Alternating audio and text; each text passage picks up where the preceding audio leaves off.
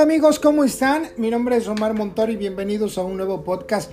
Oigan, hoy vamos a hablar sobre la misma estrategia, así como se llama este podcast, y es que el actual gobierno de Andrés Manuel López Obrador por muchos años nos señaló las fallas en el sistema de seguridad de los anteriores gobiernos, tanto en el de Felipe Calderón como en el de Enrique Peña Nieto. El discurso fue basado en la guerra contra el narcotráfico de Felipe Calderón y habló mucho sobre los cientos y cientos de muertos que dejó esta estrategia de seguridad. Lo que me resulta irónico es que actualmente que ya es gobierno, volvemos a lo mismo. Si es algo que tanto criticó, ¿por qué prioriza la misma estrategia que no funcionó?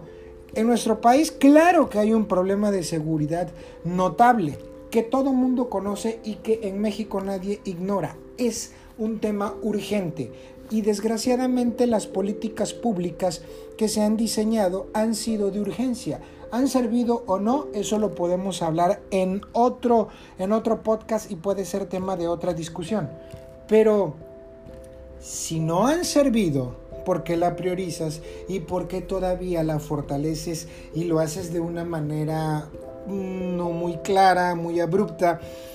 Por ejemplo, esta estrategia de que según se iban a regresar las Fuerzas Armadas a sus cuarteles y ahora crean una Guardia Nacional y la Guardia Nacional que supuestamente iba a ser ciudadana, que no es ciudadana, es militarizada, se iban a, eh, se iban a adscribir gente de la Policía Federal, por ahí hubo problemas eh, al momento de pasar a los policías federales.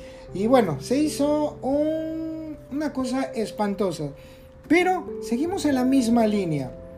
¿Qué necesita México? Para empezar, México necesitamos ciudadanos y necesitamos políticos y necesitamos empresarios, porque ya vimos esos tres rubros y esos tres rubros están en decadencias o están guiados en una agenda de lo políticamente correcto, de la parsimonia, de la tibieza. México ha sido un país que ha avanzado democráticamente, pero sí necesita mano dura. Sí, México necesita una derecha sólida, una derecha de convicciones, una derecha que aplique la fuerza, que aplique la ley cuando se tenga que aplicar. No de estar protegiendo vándalos, no de estar... No, México necesita alguien que esté robando, castigarlo. Un ejemplo puede ser muy radical y muy este, criticado en este podcast, pero la policía en Brasil, la policía en Brasil te, te toma en flagrancia y aplica la fuerza, aplica la ley y es letal.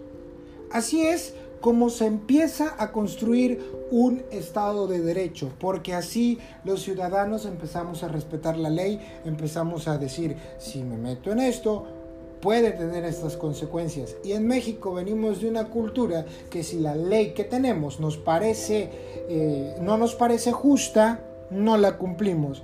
Entonces, seguimos en un ascenso de muertos, récord, y tenemos casos recientes que son aún más este, peyorativos y que causan mucha indignación en la sociedad por las condiciones. Los últimos casos, el de Ingrid, el otro, el de Fátima.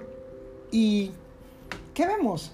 Simple retórica vulgar para salirse de la tangente. Hace mucho tiempo, hace varios meses, leía una columna, una opinión de Alejandro Ope sobre el milagro de Ecuador. Cómo ellos pudieron reducir índices delictivos o reducir sus cuestiones de inseguridad. Y uno de los puntos era la formación profesional, profesionalizar sus policías. Eso, eso lo, lo, priorizaba la Policía Federal. Ahora ya la, la desaparecieron. ¿Qué hicieron, por ejemplo, en Ecuador? De nueve de nueve meses que era el adiestramiento lo subieron a 18 y para tener mandos altos se les exigía títulos profesionales. Se le hubo obviamente un incremento salarial, un incentivo para ingresar y por ejemplo otra de las situaciones en las que hablamos es integrar a la gente que puede ser un foco para cometer actos delictivos, integrarlos a la sociedad. Ellos lo hicieron bien. Ellos crearon incentivos de forma grupal para que esos grupos se pudieran adherir a un sistema social, a programas sociales y reducir los índices de inseguridad o los índices delictivos. La prevención e integrarlos. Pero ¿qué es lo que vemos? ¿Qué es lo que vemos basándonos en las redes sociales, en Twitter? Diputados, legisladores, refiriéndose a, estos asesinatos contundentes, eh, despotricando sobre el gobierno. Sí, también los ciudadanos lo hacen, pero no exigimos, no exigimos que cambie ese modelo, que haya otro tipo de políticas públicas, que se priorice la prevención. No lo vemos, seguimos en la misma línea. Y mientras no se corrija esa línea, amigos, no va a pasar absolutamente nada. No se va a resolver nada con que se vandalice Palacio Nacional. No se va a resolver nada con que usted vaya y haga un paro y no se presente a trabajar. De eso se lo digo. Así que como sociedad,